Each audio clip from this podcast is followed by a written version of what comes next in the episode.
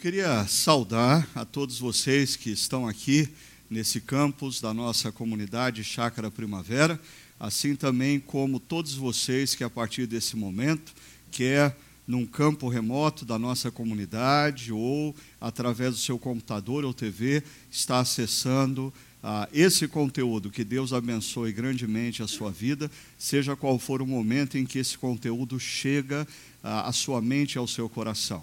E nós, como comunidade, temos nas últimas semanas refletido sobre esse tema, fé no exílio. E para aqueles que têm acompanhado, ou para aqueles que estão chegando hoje como visitante, vieram participar ah, desse momento precioso de recepção de novos membros ou batismo, deixa eu só dizer uma coisa para vocês. É, toda essa série de reflexões que você pode encontrar no nosso site na internet, ela parte do seguinte pressuposto. Ah, nas últimas décadas, o nosso mundo, o mundo ocidental, viveu uma grande e radical transformação. Ah, o mundo que nós tínhamos no início da década de 60 do século passado não tem absolutamente nada a ver com o mundo no qual nós nos encontramos inseridos hoje. Tudo mudou. Tudo mudou. Ah, se o mundo do início da década de 60 do século passado era um mundo grandemente influenciado por uma cosmovisão cristã, nós estamos inseridos hoje numa cosmovisão completamente alheia aos princípios e valores da fé cristã. E para a gente entender ah, melhor as implicações disso, nós temos visitado ah, um livro da Bíblia chamado de Daniel que conta a história de ninguém mais, ninguém menos de Daniel, ah, uma criança e adolescente que viveu ah, dentro da cultura de Judá, uma cultura altamente influenciada pelos valores e princípios da Torá, a lei judaica, e que, de repente, ah, esse adolescente ele é deslocado para um mundo completamente diferente, que é o mundo da Babilônia, aonde ele vai ter que passar a sua vida adulta e a sua terceira idade numa cultura que nada tem a ver com a cultura de Judá, numa cultura onde os princípios e valores nada tem a ver com a lei judaica. Chegamos então no capítulo 3 do livro de Daniel. E eu queria chamar a sua atenção para o que vai acontecer nesse capítulo número 3, porque aqui nós vamos ter uma grande cerimônia aonde homens e mulheres são ah, desafiados, se não ordenados a se curvarem e se prostrarem diante de uma grande estátua construída pelo rei Nabucodonosor. Então, ah, eu quero que você se coloque ah, no lugar ah, de alguém que está numa cerimônia como essa e você escuta a ordem que você deve se curvar e se adorar. Mas perceba, aqui nós encontramos uma reprodução exata do que acontece em culturas desprovidas de valores e princípios do reino de Deus. Nessas culturas, e aí nós estamos sempre desatentos a isso, mas nessas culturas, estátuas, ícones, causas, ideologias, padrões de sucesso, padrões de beleza, são criados a fim de que homens e mulheres se curvem e se rendam aos mesmos gradativamente, homens e mulheres passam a viver sob a orientação dessas estátuas, ícones, causas, ideologias, padrões de sucesso e padrões de beleza. Em outras palavras, eles se tornam reféns, reféns das falsas promessas que oferecem a eles. Ah, um acadêmico, escritor falecido alguns anos atrás, Dave Foster Wallace, ele diz: Pois aqui está outra coisa que é verdadeira. O que? Ele diz: nas trincheiras do dia a dia da vida adulta, não existe tal coisa como ateísmo. Não existe tal coisa como não adoração. Todo mundo, absolutamente todo mundo, adora algo.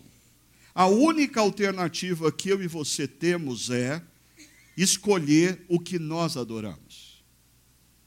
O que você adora. Ah, porque ah, eu, eu estava, como vocês, é, assistindo um momento em que aquelas pessoas que vieram aqui à frente é, declararam que elas creem em Deus, creem em Jesus, creem no Espírito Santo, ah, e eu não sei se a maioria de nós ah, realmente tem convicção do que estava acontecendo aqui, porque nós estamos, através da afirmação sim, declarando uma cosmovisão. E o que me veio à mente foi de que, ao longo da história, inúmeros homens e mulheres quando passaram pela experiência do batismo, tiveram que enfrentar uma situação bem diferente do que aqueles que estavam hoje aqui, ah, que, como resposta, receberam aplausos. Em muitos lugares remotos, nos países bárbaros da Idade Média, ah, no interior da África, onde o animismo prevalece, ou em tantos outros lugares, quando alguém era batizado em nome de Jesus, essa pessoa era expulsa da sua família. Essa pessoa era rejeitada pelos seus amigos. Declarar, declarar-se discípulo de Jesus, em muitos momentos históricos e culturas, não foi culte. Muito pelo contrário. Ah, era uma sentença. Uma sentença de que você seria recriminado, de que você seria perseguido, que você seria alvo, alvo da agressão e possivelmente morte. Interessante. A gente não tem muita consciência de que quando hoje nós estamos diante de uma comunidade local, declarando que Jesus é o nosso Salvador e Senhor, nós estamos negando que o dinheiro é o nosso redentor. Nós estamos negando que o sucesso profissional é a nossa redenção. Nós estamos negando que o prazer, o sexo, é a fonte da nossa maior alegria. Nós estamos negando que as ideologias, quer de direita ou de esquerda, são a nossa razão maior de vida. Ou se nós não estamos fazendo isso, nós ainda não entendemos o que nós fazemos quando somos batizados e nos afirmamos discípulos de Jesus.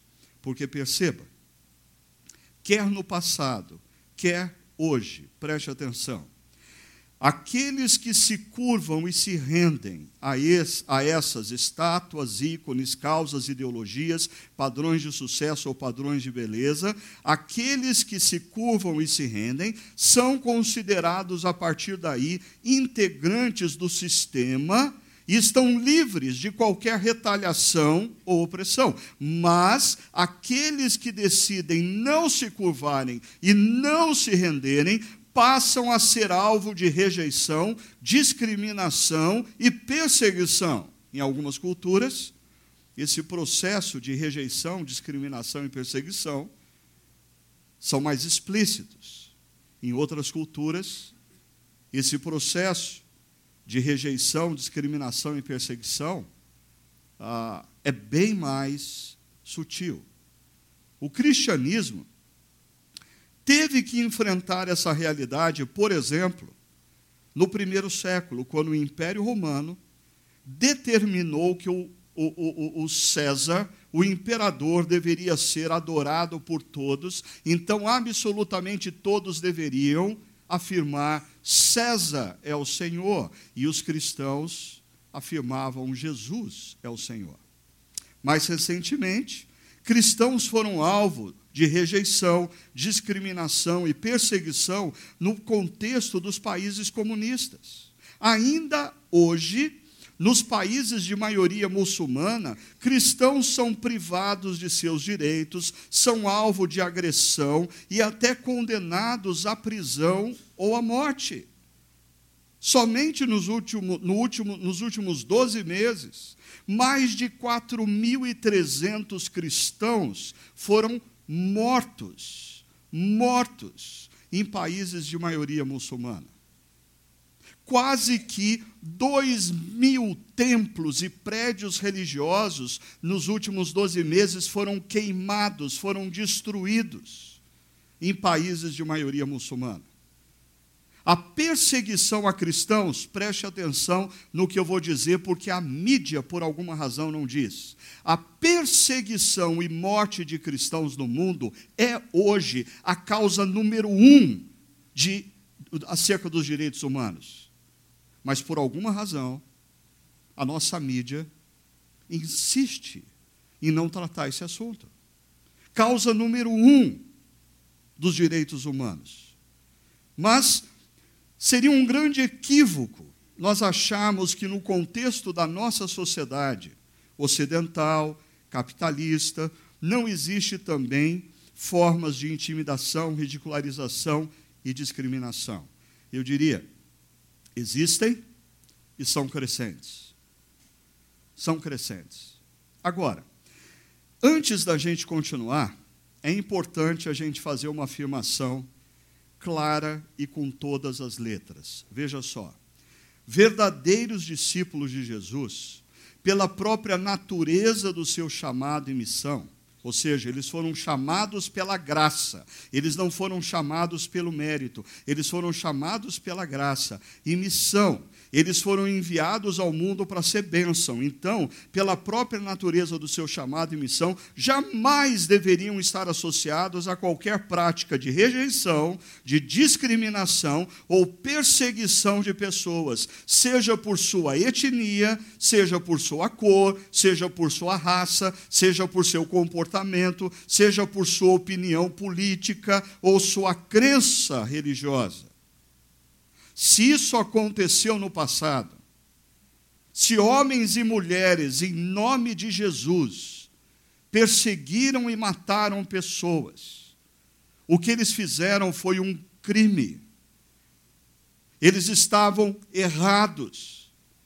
O que eles fizeram é, é, completamente inconsistente com a vida do Mestre que eles afirmam seguir. Quando nós olhamos a maneira como Jesus se relaciona com as diferentes pessoas, com as diferentes opiniões, com os diferentes comportamentos. Desculpa, eu não consigo olhar para Jesus e ver Jesus rejeitando, discriminando ou perseguindo uma pessoa por sua etnia, por seu comportamento, por sua opinião, por sua crença. Então, se isso aconteceu no passado, vamos deixar muito bem claro: pessoas fizeram isso em nome de Jesus, mas Jesus nunca consentiu e nunca se alegrou com o que aconteceu. Muito provavelmente, assim como nós temos nas páginas das Escrituras, em momentos históricos onde isso aconteceu, Jesus chorou. Jesus chorou. Mas vamos ver o que acontece em Daniel capítulo 3 como que a discriminação, como a intimidação, como a perseguição emerge na Babilônia, aonde Daniel e os seus amigos viviam. A Daniel vai sair um pouco de cena nesse capítulo. O foco vai ser os amigos de Daniel, bem possivelmente porque o escritor tem em mente um outro momento que ele vai relatar, aonde o foco então é Daniel. Mas tudo começa quando o rei Nabucodonosor ah, convoca a liderança do país para uma grande cerimônia onde uma grande estátua de ouro vai ser apresentada e as pessoas vão ser demandadas a se curvarem diante daquela estátua. E como eu disse, aquela estátua é a representação de uma cultura, é a representação de um paradigma de mente, é a representação de um conjunto de valores curvar-se diante daquela estátua de Daniel, capítulo 3, é curvar-se diante do poderio do Império Babilônico, com tudo o que o Império Babilônico fazia e cria. Assim, deixa eu convidar você para, nos próximos versos, perceber alguma, alguns elementos que faziam parte daquela cerimônia, mas eu queria chamar a sua atenção depois para perceber como esses mesmos elementos ainda se fazem presente na história, por exemplo, em governos autoritários ou mesmo numa sociedade supostamente livre como a nossa, aonde o marketing faz uso de ferramentas para inculcar na nossa mente e no nosso coração determinados valores e nos levarmos, nos levar a nos rendermos, nos curvarmos diante da cultura. Então presta atenção. Verso 1. O rei Nabucodonosor fez uma imagem de ouro, e olha só, essa imagem tinha 27 metros de altura. É um prédio de oito, nove andares. Ah, e ele ergueu numa planície chamada planície de Dura. Por quê? Porque ao colocar essa estátua numa planície, Pessoas poderiam avistar essa, essa estátua de 27 metros de altura e de ouro, de lugares muito distantes. Em outras palavras, essa estátua ela, ela, gerava uma intimidação devido à sua suntuosidade e o valor daquele monumento.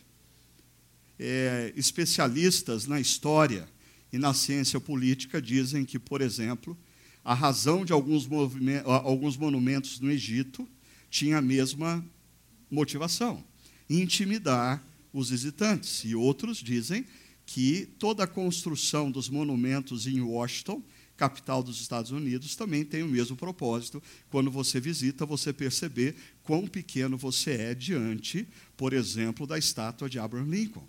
Ou seja, é uma forma de você, através da suntuosidade e o valor inconscientemente dizer: você não tem como resistir a isso. Quem está colocando esses valores para você é imensamente maior do que você. Mas o texto continua. Depois convocou ah, os sátrapas, os prefeitos, os governadores, os conselheiros, os tesoureiros, os juízes, os magistrados e todas as autoridades provinciais. Nós temos aí oito níveis de poder.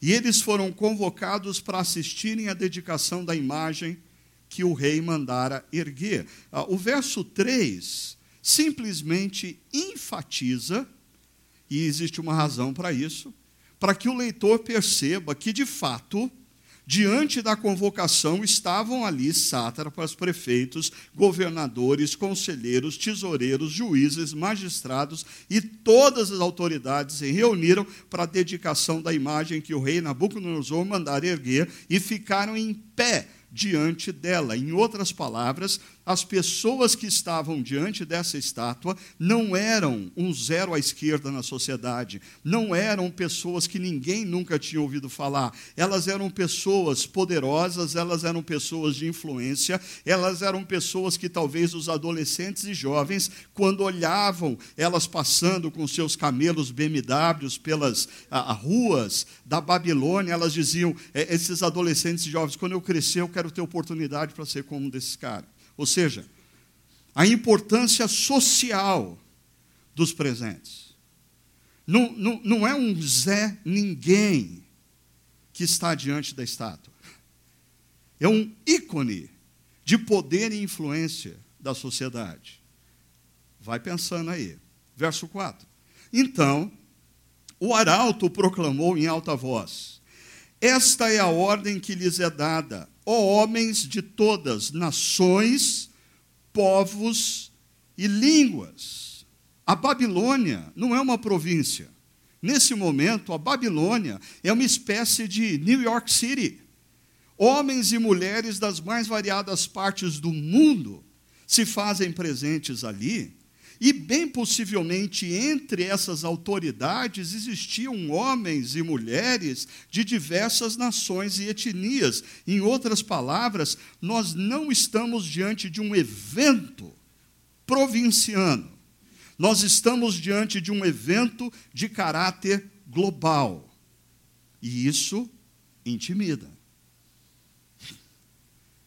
Ah, Quem pensa assim não é o pessoal do seu bairro, é o mundo. Quem concorda com determinado posicionamento não é, não é a tua turma de escola. Entra nas redes sociais, o mundo concorda com esse tipo de posicionamento. E continuando o texto, esse arauto diz: quando ouvirem o som da trombeta, do pífaro, da cítara, da harpa, do saltério, da flauta dupla, dupla e de toda espécie de música. E sempre quando eu ouvi essa história contada pelas minhas professoras de escola bíblica dominical, eu imaginava a seguinte cena. Assim, estava todo mundo em pé diante da estátua, e de repente, esses instrumentos, todo mundo tocava ao mesmo tempo. Ou seja, fazia um grande barulho. E aí, N.T. Wright diz: essa é uma visão equivocada e é desconhecimento da cultura antiga. Nós temos aqui uma grande orquestra.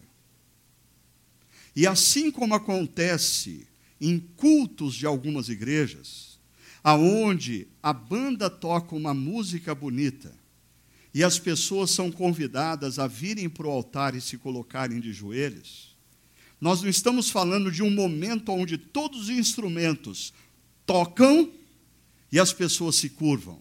Nós estamos falando de um momento de um, um apelo emocional, porque música mexe com as emoções. Isso aqui, nós estamos aqui diante de uma produção artística impactante, que tem música e coreografia. Porque quando você está num ambiente com milhares de pessoas e uma música envolvente é tocada, e pessoas ao seu redor começam a chorar e se colocarem de joelhos, você é impactado. E aí vem a última parte do texto. Quem não se prostrar em terra e não adorá-la, a estátua, será imediatamente atirado numa fornalha em chamas. Aqui é, vem o, o adicional, né? Ou seja, ok, você quer participar dessa cerimônia ah, e se curvar diante da estátua ah, de boa, é, você tem os seus privilégios e todos os seus direitos estão mantidos. Agora, se você não se curvar, a, a partir de agora você vai ser discriminado, você vai ser perseguido, e no caso aqui, ah, de Daniel e seus amigos, você vai ser morto. Deixa eu mostrar isso para vocês de uma outra forma. Você tem lá no círculo acima, ah, se a Lene estiver por aí e quiser jogar aqui, me ajuda, tá? É, suntuosidade e valor. Por exemplo, quando é, você ouve a, a história de determinados governos autoritários. Ah, por exemplo, num passado recente, ah, o governo de Adolf Hitler, na Alemanha, você tem imagens de eventos com suntuosidade e grande valor.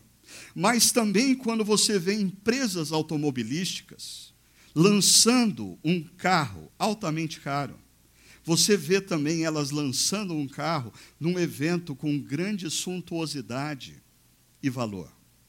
Ah, interessante, ah, seja no evento político, seja no lançamento do carro, você precisa de pessoas importantes presentes. Por exemplo, quem faz a propaganda do carro não é um Zé Mané, é possivelmente um artista de Hollywood.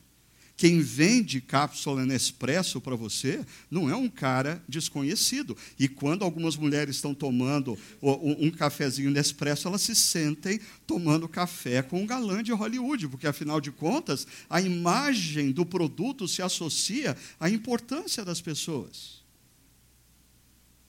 Aí você tem o caráter global desses eventos. Adolf Hitler ele fazia questão de trazer peças de impérios do passado, império grego, romano, egípcio, para colocar em Berlim, para dar a, a, visão de globalização do seu poder. E os grandes produtos, as grandes marcas hoje em dia, elas não são marcas provincianas. Elas têm um caráter global. Quando a Apple lança o novo iPhone, o novo iPad ou o novo MacBook, ela não lança numa cidadezinha da Califórnia. Ela lança pela internet e o mundo assiste.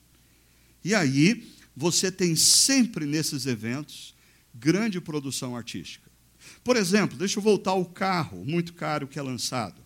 É, ele é lançado num evento com suntuosidade, pessoas de importância são é, é, é, associadas à imagem do carro. Esse carro ele tem um caráter global, mas, mas sabe qual que, o que talvez seja mais poderoso, mas que as pessoas menos percebem? Existe uma produção artística, o um novo filme do 007. E esse é o carro que o 007 está dirigindo.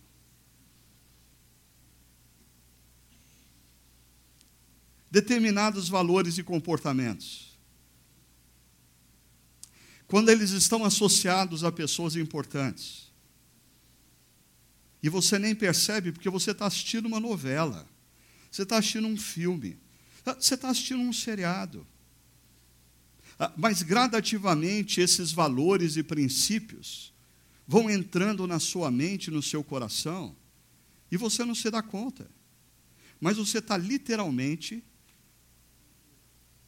se curvando e você passa a adorar uma cultura. Perceba? Esse é o processo de assimilação. O ponto que nós temos aqui, a ameaça e a retaliação, está até em cor diferente, ele não faz parte do programa oficial, como fazia de Nabucodonosor. Ele é mais sutil numa sociedade como a nossa, supostamente democrática, supostamente pluralista. No entanto, esse processo de assimilação, nos seus mais variados pontos, valores, eh, padrões de beleza, de sucesso, dinheiro, ideologia eh, e tudo mais, está nos envolvendo nesse ciclo. Ah, eu quase não dormi essa noite, porque eu vou entrar num tema altamente sensível, mas importante. Antes de entrar nesse tema sensível e importante, eu queria lembrar para todos vocês dessa frase. Verdadeiros discípulos de Jesus, pela própria natureza do seu chamado e missão, jamais, jamais, jamais deveriam estar associados a qualquer prática de rejeição, discriminação ou perseguição de pessoas, seja por sua etnia, comportamento, opinião ou crença. Dito isso, vamos lá. Um pastor, mas que também é designer, produtor de filmes, escritor, ele é pastor de uma igreja chamada Mosaic, na Califórnia. Hervey McManus, afirmou certa ocasião que, olha, por favor, é, preste atenção no que eu vou dizer agora. A Hervey McManus diz que enquanto nas últimas décadas os cristãos estiveram entretidos em discutir questões morais de forma pragmática, o que significa isso? Cristãos estavam discutindo o que pode, o que não pode questões morais pragmáticas. Olha só o que Erwin McManus vai dizer. O movimento LGBT construiu uma verdadeira arquitetura cultural na qual hoje estamos inseridos. De forma organizada ou orgânica, o fato é que eles, o movimento LGBT, gradativamente adentrou, influenciou e dominou o mundo preste atenção, o mundo das artes, música, cinema, teatro, TV, da moda, roupas, tendências, ah, que nós muitas vezes não temos critério acerca do que nós estamos usando, né? da academia, discursos, livros, professores e das grandes corporações posições estratégicas como CEOs, o marketing, fazendo uso do movimento para vender produto e tudo mais. O que a, a, grande maioria daqueles que se afirmam discípulos de Cristo não se dão conta, e que eu vou agora pontuar, é que nós não vivemos numa cultura pluralista na qual um dos fortes e emergentes movimentos é o movimento LGBT. Preste atenção no que eu vou dizer. Nós vivemos, hoje, numa cultura LGBT, aonde se associar a forma de pensamento, comportamento, moda e defender qualquer uma das manifestações é culte.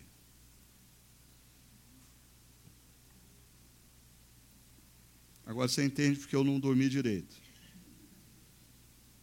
Ah, porque, assim, desculpe, eu sei que esse é um tema delicado. Mas eu vejo, às vezes, pastores ou pregadores não tratando esse tema por quê? Porque eles estão sucumbindo ao sistema. Eles foram assimilados. E no fundo, no fundo, eles concordam com o que a cultura está impondo. Outros, de maneira desrespeitosa, de maneira bélica, tratam o tema de uma forma que Jesus jamais, jamais trataria.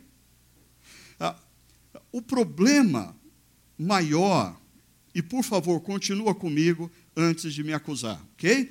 O problema maior, olha só, é que nessa cultura, essa cultura que predomina, essa cultura LGBT, na qual nós somos um dos movimentos, ok?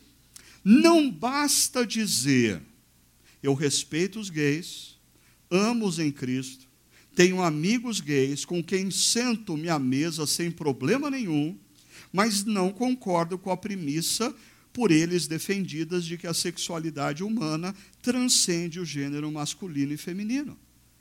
Mas eu os respeito, eu os amo, eu sento à mesa com eles, eu não tenho problema com isso. No entanto, na cultura vigente, não basta você dizer isso. Na cultura vigente, que se, que se diz pluralista, você precisa abrir mão das suas convicções, senão, senão, imediatamente você passa a ser descriminalizado, rejeitado, ameaçado, processado e perseguido. Seja você psicólogo, seja você médico, seja você advogado, seja você político, Seja você um mero mortal e insignificante como eu, pastor. Deixa eu mostrar para vocês dois exemplos de como isso acontece. Primeiro deles, Valcir Carrasco, autor de peças e novelas da Rede Globo. Ah, ele escreveu um artigo que foi publicado agora, dia 15 de novembro, na revista Veja, porque ah, uma peça teatral dele, é, que ia participar de um festival em São Paulo. Esse festival começou a ser alvo ah, de um boicote de um grupo dentro do movimento LGBT, a ponto de o responsável maior do festival ligar para ele e ele decidir retirar a, a peça de teatro dele. Ah, ele, que nas novelas da Globo tem dado todo o espaço, todo o espaço para o movimento LGBT. Olha o que ele diz, e não eu, ok? Eu sei que ser trans é difícil. Que trans procuram estabelecer seu espaço, lutam por um lugar de fala. Mas o radicalismo inverte a situação. Sempre bradamos contra a censura conservadora. Não é o caso de abrir os olhos para um novo tipo de censura criada por quem ergue a bandeira da liberdade? Aonde você não tem o direito de ser contra. Que liberdade é essa? Se a minha única opção é concordar com aqueles que estão dominando a cultura através da mídia e, e as mais variadas formas de manifestação de arte. Que liberdade é essa? Mas deixa eu dar um outro exemplo. Alguns anos atrás, Howard Schultz, CEO da Starbucks, foi convidado para falar num evento em Chicago chamado The Global Leadership Summit. Esse evento, que alguns de vocês aqui conhecem já participaram, é um evento global, como o próprio nome diz, que é assistido simultaneamente por mais de 400 mil líderes em diferentes culturas. E a organização por detrás desse evento está ah, associada a uma igreja na região de Chicago chamada ah, Willow Creek Community Church. Quando o movimento LGBT nos Estados Unidos ficou sabendo que Howard Schultz iria falar num evento sobre liderança, mas associado ao pensamento cristão, eles começaram uma grande campanha nas redes sociais, convocando as pessoas a sabotarem, a boicotarem a Starbucks. Se ele for falar nesse evento, todo o nosso movimento, não vamos mais comprar nada na Starbucks. A pressão foi tão grande que dias antes do evento, em agosto de 2011, Howard Schultz ligou para o líder da organização pedindo desculpas, mas ele, ele não iria falar naquele evento. Naquela ocasião, o líder dessa organização, Bill Hybels, ele comunicou ao público presente, eu estava presente nessa época, então fui testemunho ocular disso. E ele disse mais ou menos o seguinte quando ele anunciou que o Howard Schultz não estaria no evento por essa razão. Ele disse assim: Eu sei Alguns de vocês estão pensando exatamente em dar o troco na mesma moeda. A partir de agora, eu não compro mais nada na Starbucks. Ele diz: por sinal, alguns de vocês estão pensando em colocar nas redes sociais o que aconteceu e convocar o mundo evangélico norte-americano numa grande campanha de boicote à Starbucks. Aí esse líder para mim, disse algo surpreendente. Ele falou assim: Não, não, não. Se a gente fizer isso, a gente não vai mostrar que a gente é diferente. Eu, eu queria, ele falando para o auditório, eu queria convocar você o seguinte: quando acabar a sessão hoje desse evento, por volta das quatro e meia da tarde, saindo daqui, passa no Starbucks, compra um café e prove que você é diferente. Você é diferente. Não é pela imposição, não é pela demanda bélica que o mundo vai ser transformado. Se existe um caminho para o cristão influenciar a sociedade, é o caminho do amor e da compaixão mesmo para com aqueles com quem você não concorde, ou com aqueles que não concordem com você.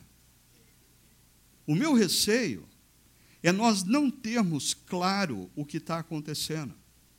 Ah, eu acho que, como cristãos, nós, nós não podemos fazer o que alguns pastores e líderes têm feito, de simplesmente se omitirem como se nada tivesse acontecendo, mas eu discordo completamente de outros pastores e líderes que têm tratado esse tema como uma cruzada cristã e que apregou a leis contra, e se deixar, incentivam não só a intolerância, mas a agressão.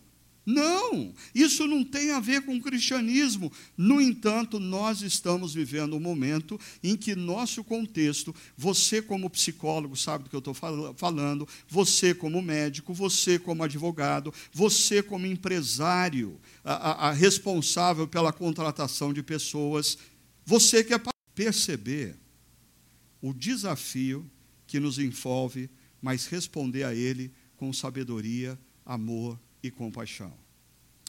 Vamos em frente. Quando o rei desafia através do arauto que todos se curvassem diante da estátua, aqui vem outro ponto interessante. Os amigos de Daniel não se curvam. Nós não sabemos se eles foram os únicos. Nós não sabemos. Pode ser que outros não se curvaram. O ponto é que os acusadores vêm e perceba. Primeiro, eles dizem alguns judeus. É interessante, o que tem a ver o fato dos caras serem judeus aqui? Se o problema é religioso, o rei mandou as pessoas se curvarem e um grupo de pessoas não se curvou, qual o problema deles serem judeus? Ah, eu diria que é o mesmo problema que muitas vezes nós temos enfrentado quando ah, em algumas posições estratégicas dentro da empresa, quando algumas campanhas publicitárias, quando é, peças de teatro, quando filmes são produzidos por cristãos, não, não, não importa a qualidade. O grande problema é são cristãos. Segunda coisa, o, o, o problema deles não é essa coisa aqui religiosa. O problema deles é esse aqui, ó. Eles foram nomeados pelo rei para exercer poder. O problema aqui tem a ver com poder, com influência. Em outras palavras, preconceito. Eles são judeus, eles têm uma cosmovisão diferente, e o senhor rei os colocou numa posição de poder. O que esses acusadores querem é eliminar pessoas que pensam de maneira diferente deles dentro do sistema de poder. Então, o rei manda chamar aqueles três jovens e dizer: escuta, eu ouvi dizer que vocês não se curvaram. Eu achei um absurdo vocês fazerem isso, então eu vou dar uma nova chance aqui. Eu pedi para a orquestra vir e eu vou fazer uma cerimônia toda especial só para vocês. E a orquestra vai to tocar e vocês têm o direito de se curvarem é, é, diante de mim. Né? Ah, mas eles dizem: desculpa, rei, nós não vamos fazer isso. Não gasta o tempo dos seus músicos, não gasta o tempo do auditório. E eles afirmam o seguinte: se formos atirados na fornalha em chamas, o Deus a quem prestamos culto nos pode nos livrar-nos e ele nos livrará das tuas mãos, ó rei. Em outras palavras, existe um Deus acima de você, ó rei. Mas eles dizem uma outra coisa. Se ele não nos livrar, e aqui a coisa pega. Se, eles, se ele não nos livrar, saiba, ó rei, que não prestaremos culto aos teus deuses, nem adoraremos a imagem de ouro que mandaste erguer. Porque a ética desses três rapazes não está baseada em circunstâncias. A ética desses três rapazes está baseada em princípios. Se você, como dono de um negócio, vive uma ética baseada em circunstâncias, se você é empresário, se você é advogado, se você é psicólogo, se você é médico, seja qual for sua área de atuação, se a sua ética está baseada em circunstâncias, você vai se curvar diante das estátuas. Agora, se a sua ética está baseada em princípios, eu não posso dizer para você que você não vai enfrentar fornalhas. Porque você vai. A, a gente começou essa reflexão falando que ao longo dos séculos cristãos enfrentam perseguições. No primeiro século, nossos irmãos e irmãs tiveram que se negar a, a dizer que César é o Senhor. E alguns deles morreram por causa disso. Por que, que nós achamos que nós, cristãos do século 21, não vamos passar por situações como cristãos em outra cultura, em outro tempo, passaram? Perceba, nós estamos falando aqui de uma ética baseada em princípios e não em circunstâncias. E eu queria afirmar o seguinte: Viver a partir de uma ética baseada em princípios e não em circunstâncias implica, implica, presta atenção, em fazer o que é certo, simplesmente porque é o certo a ser feito.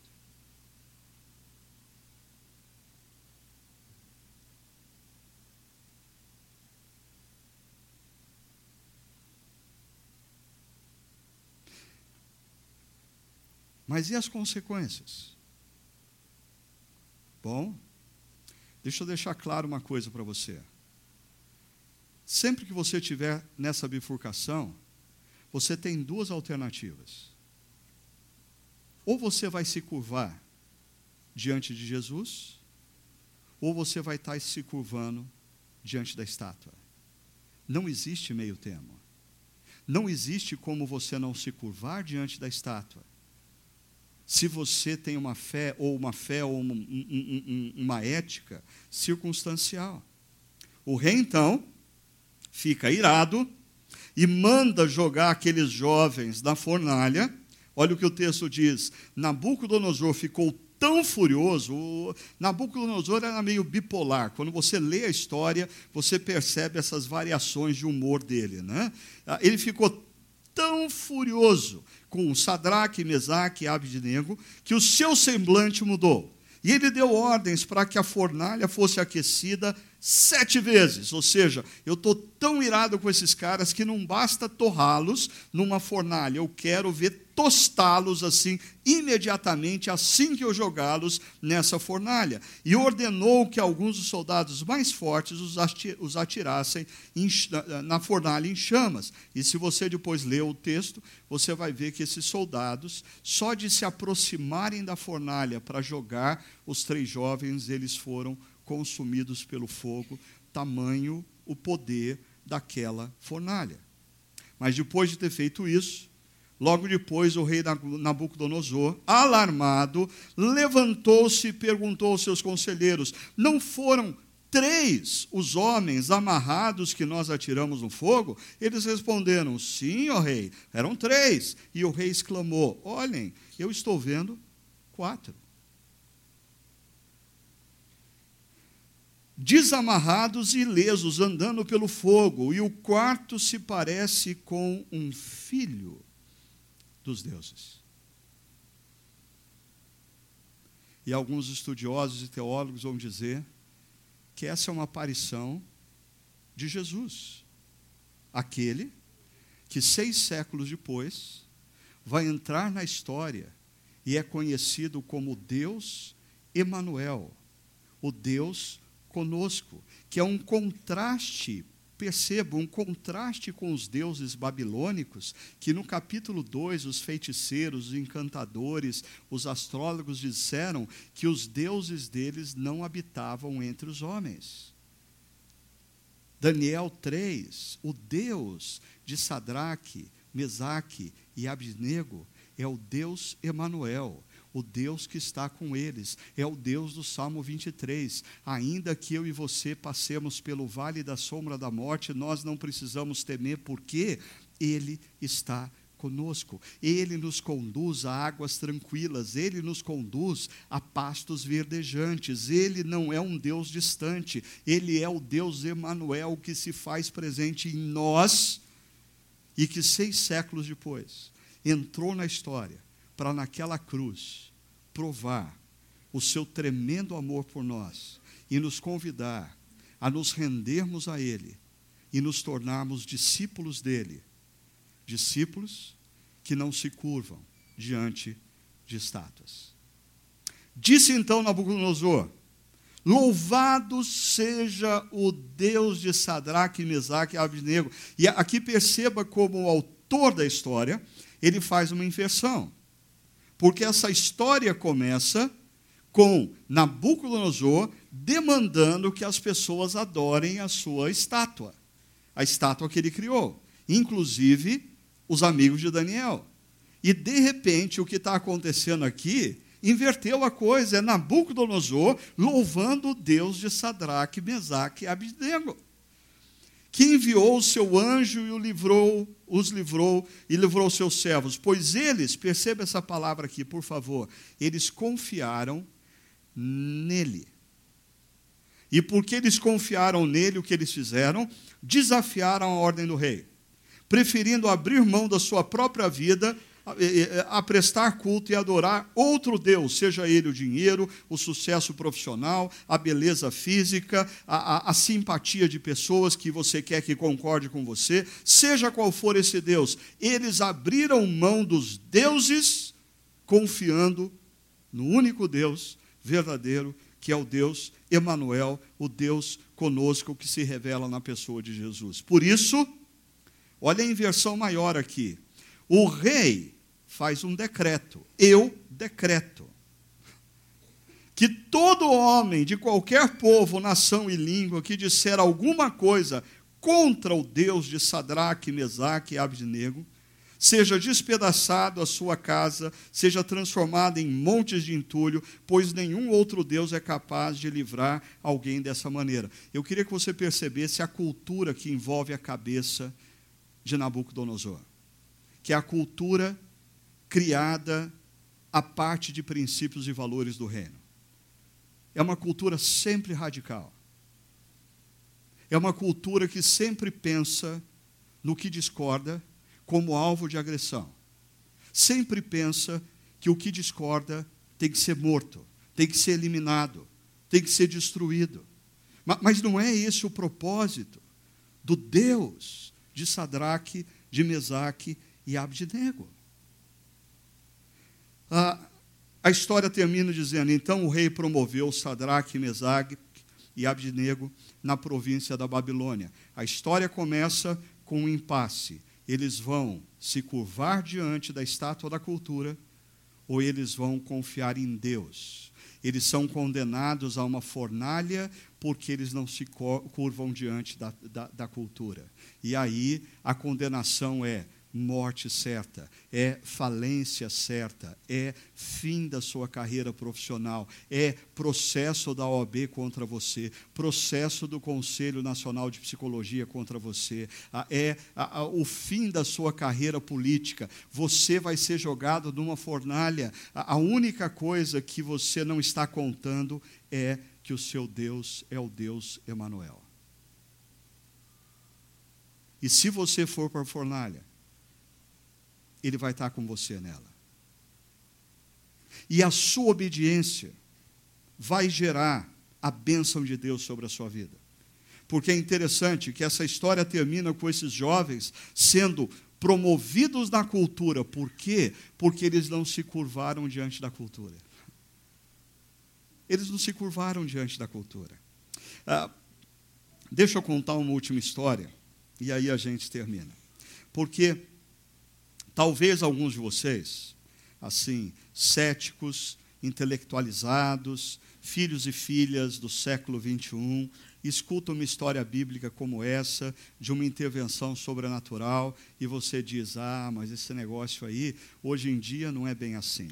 E eu tenho uma história para contar para vocês que eu acho que eu nunca contei aqui em público, sempre relutei muito em fazer isso, mas uma das pessoas, principais pessoas envolvidas, o Mike Gorin, já contou por todos os cantos, então eu resolvi contar para você perceber que o nosso Deus é o mesmo. Ontem, nos tempos de Daniel, é o mesmo hoje e você pode confiar. Bom, a, a história começa quando, na conferência do CTPI ah, de 2015, é, eu passei toda a conferência ah, pensando comigo, essa vai ser a última conferência minha. Terminando essa conferência, eu vou reunir a diretoria do CTP e falar assim: ó, valeu, muito legal, mas eu vou parar, acho que já deu. Eu, eu, eu não quero continuar, estou cansado com algumas coisas e eu, eu não quero continuar. A, a conferência termina numa quinta, na sexta-feira de manhã, eu vou tomar um café da manhã com o Mike Gorin, que foi um dos preletores, uh, um cara que eu admiro muito, um grande teólogo, um grande pensador que tem abençoado a vida de muitas pessoas. E no meio do café da manhã, ele diz assim: Olha, Ricardo, é, vários jovens pastores me procuraram depois da conferência, perguntando como que eles poderiam conseguir bolsa de estudo para estudar nos Estados Unidos, para fazer mestrado, para fazer doutorado. Falei assim, Mike, menos. Se você quer abençoar jovens pastores, por que ao invés de levar dois ou três para lá, você não vem para cá todo semestre e gasta uma semana, uma semana, é, investindo e formando jovens pastores a pensarem a partir de uma cosmovisão efetivamente cristã. Ele disse, porque eu não posso, eu não tenho agenda, o pessoal que me paga nos Estados Unidos jamais vai concordar com isso. Eu falei, pelo menos tenta. E ele voltou para o hotel e ele mandou um e-mail para o chefe, para o presidente do network lá de Phoenix, dizendo: Olha, eu tive um café da manhã com o Ricardo Agreste, que é o líder do movimento de plantação aqui no Brasil, e ele me pediu isso. Eu disse para ele que não seria possível, ah, mas ele insistiu para que eu pedisse para vocês, então eu estou encaminhando o pedido para vocês. Bom, quando o Mike Gorin manda esse e-mail, depois do nosso café da manhã, Phoenix tinha cinco horas de fuso horário. Ah, naquela situação, Tyler Johnson, que é esse líder do movimento lá, estava eh, ainda estava fora de casa. O e-mail estava batendo na caixa postal dele, mas ele estava levando o filho dele para a escola. E ele estava dirigindo e ah, esse daqui, o filho mais velho dele, ah, pegou e falou assim: pai, essa noite eu sonhei que nós estávamos no Brasil. Ele como assim? Que história é essa? A gente nunca falou de Brasil? Por que, que você estava no Brasil? Falei, ah, a gente estava lá no Brasil, ajudando a plantar igrejas. Ele falou, a gente estava no Brasil plantando igrejas? O menino dele fala, não, não, nós estávamos ah, no Brasil ajudando um homem a plantar igrejas. Ele falou: Que homem? O menino falou: Ah, eu não me lembro direito o nome dele, mas era alguma coisa tipo ah, Ricardo Agressa. Agresse.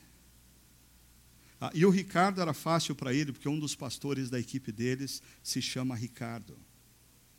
E o Tyler achou isso muito esquisito e voltou para casa e quando abriu a sua caixa de e-mail, ah, tinha um e-mail diante dele enviado pelo Mike Gorin dizendo: ah, eu acabei de ter um café da manhã com o líder do movimento de plantação de igreja, Ricardo Agreste, e ele me pediu para a gente fazer isso. O Tyler, ah, deixa eu dizer uma coisa, eu sou um cara supra-racional, hiper-racional. Mike Gorin é também um teólogo reformado, nunca falou em línguas, nunca teve visão. O Tyler, idem, idem. Nós estamos falando de três pastores altamente conservadores que nunca tivemos experiência sobrenatural. O Tyler, quando vê aquele e-mail, manda uma mensagem para o Mike Gorin dizendo: A gente está precisando conversar. E ele conversa com o Mike Gorin e diz: O que está acontecendo aqui? E ele conta a, a, o sonho que o filho teve. E o Mike Gorin imediatamente fala assim: volta aqui para o hotel, a gente precisa conversar. Porque eu falei: o que está acontecendo? Eu falei: não, tem uma coisa urgente. Eu fiquei preocupado. Falei: ele está passando mal, alguma coisa. Fui para lá e ele fala desse sonho. Aí, o Tyler Johnson, quando, é, assim, em meio a tudo isso, o que, que ele faz? O que qualquer um de nós faria? Abre a tela do computador, vai lá no Dr. Google e ele escreveu Ricardo Agreste, está vendo quem é Ricardo Agreste, tem um monte de foto do Ricardo Agreste na tela do Google. Nisso, os filhos dele chegam da escola e vêm cumprimentar ele, e o menino dele, quando o cumprimenta e olha para a tela do computador, diz: Pai, é esse o homem do meu sonho. Por causa disso, nos últimos quatro anos, o Mike Gorin tem vindo para o Brasil, não uma semana por semestre. Ah, no próximo ano, ele vai passar 45 dias no Brasil e no Chile. Por quê? ele entendeu, com toda essa experiência, que esse era o mover de Deus. Deus continua sendo o mesmo, ontem, hoje e sempre. Mas eu queria que você, por favor, prestasse atenção numa coisa. A nossa obediência não está condicionada a experiências sobrenaturais. A nossa obediência faz parte da ordinariedade do discípulo de Cristo. Nós obedecemos o que Jesus pediu, não porque ele fez algo extraordinário por nós nessa manhã, nos dando uma visão um sonho. Não, nós fazemos o que Jesus pediu porque ele fez algo extraordinário por nós há dois mil anos atrás, morrendo naquela cruz e nos comprando com o seu sangue. Nós somos dele agora. Por isso nós não nos curvamos diante de estátuas, nós obedecemos a ele. E assim eu termino perguntando a você: qual tem sido sua resposta diante da ordem para curvar-se e adorar? Às vezes eu fico preocupado em perceber. Eu, eu me deparo hoje em dia com alguns cristãos que eles demonstram mais paixão pelas ideologias que eles abraçaram do que pelo evangelho do reino. Ouvindo-os, me parece que eles são capazes de morrer pelas suas ideologias. Mas eles não me parecem tão prontos a morrer por Jesus. Suas posições têm sido tomadas a partir de uma ética baseada em princípios ou em circunstâncias. Porque lembre-se, não existe meio termo. Ou você não se curva diante das estátuas da cultura, e você vai passar talvez a ser discriminado, perseguido, ou você se curva. Aí não vem discriminação, não vem problemas. Mas você negou a Jesus. Aquele que há dois mil anos atrás se entregou naquela cruz, em amor a você e a mim. E lembre-se, nós vimos aqui essa manhã na liturgia a bem-aventurança que diz: Bem-aventurado aqueles que são perseguidos, injuriados, discriminados por causa do meu nome. Eu diria que porque o Deus Emanuel se faz presente de uma maneira sobrenatural na vida e na história de todos aqueles que sofrem por causa dele.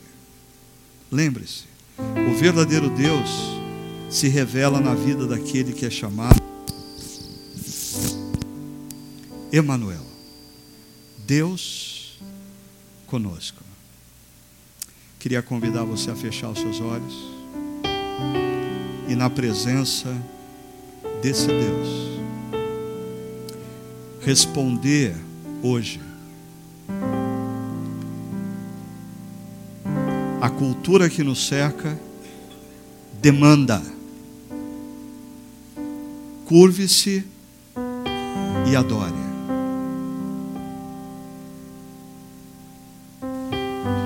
Quem você vai servir?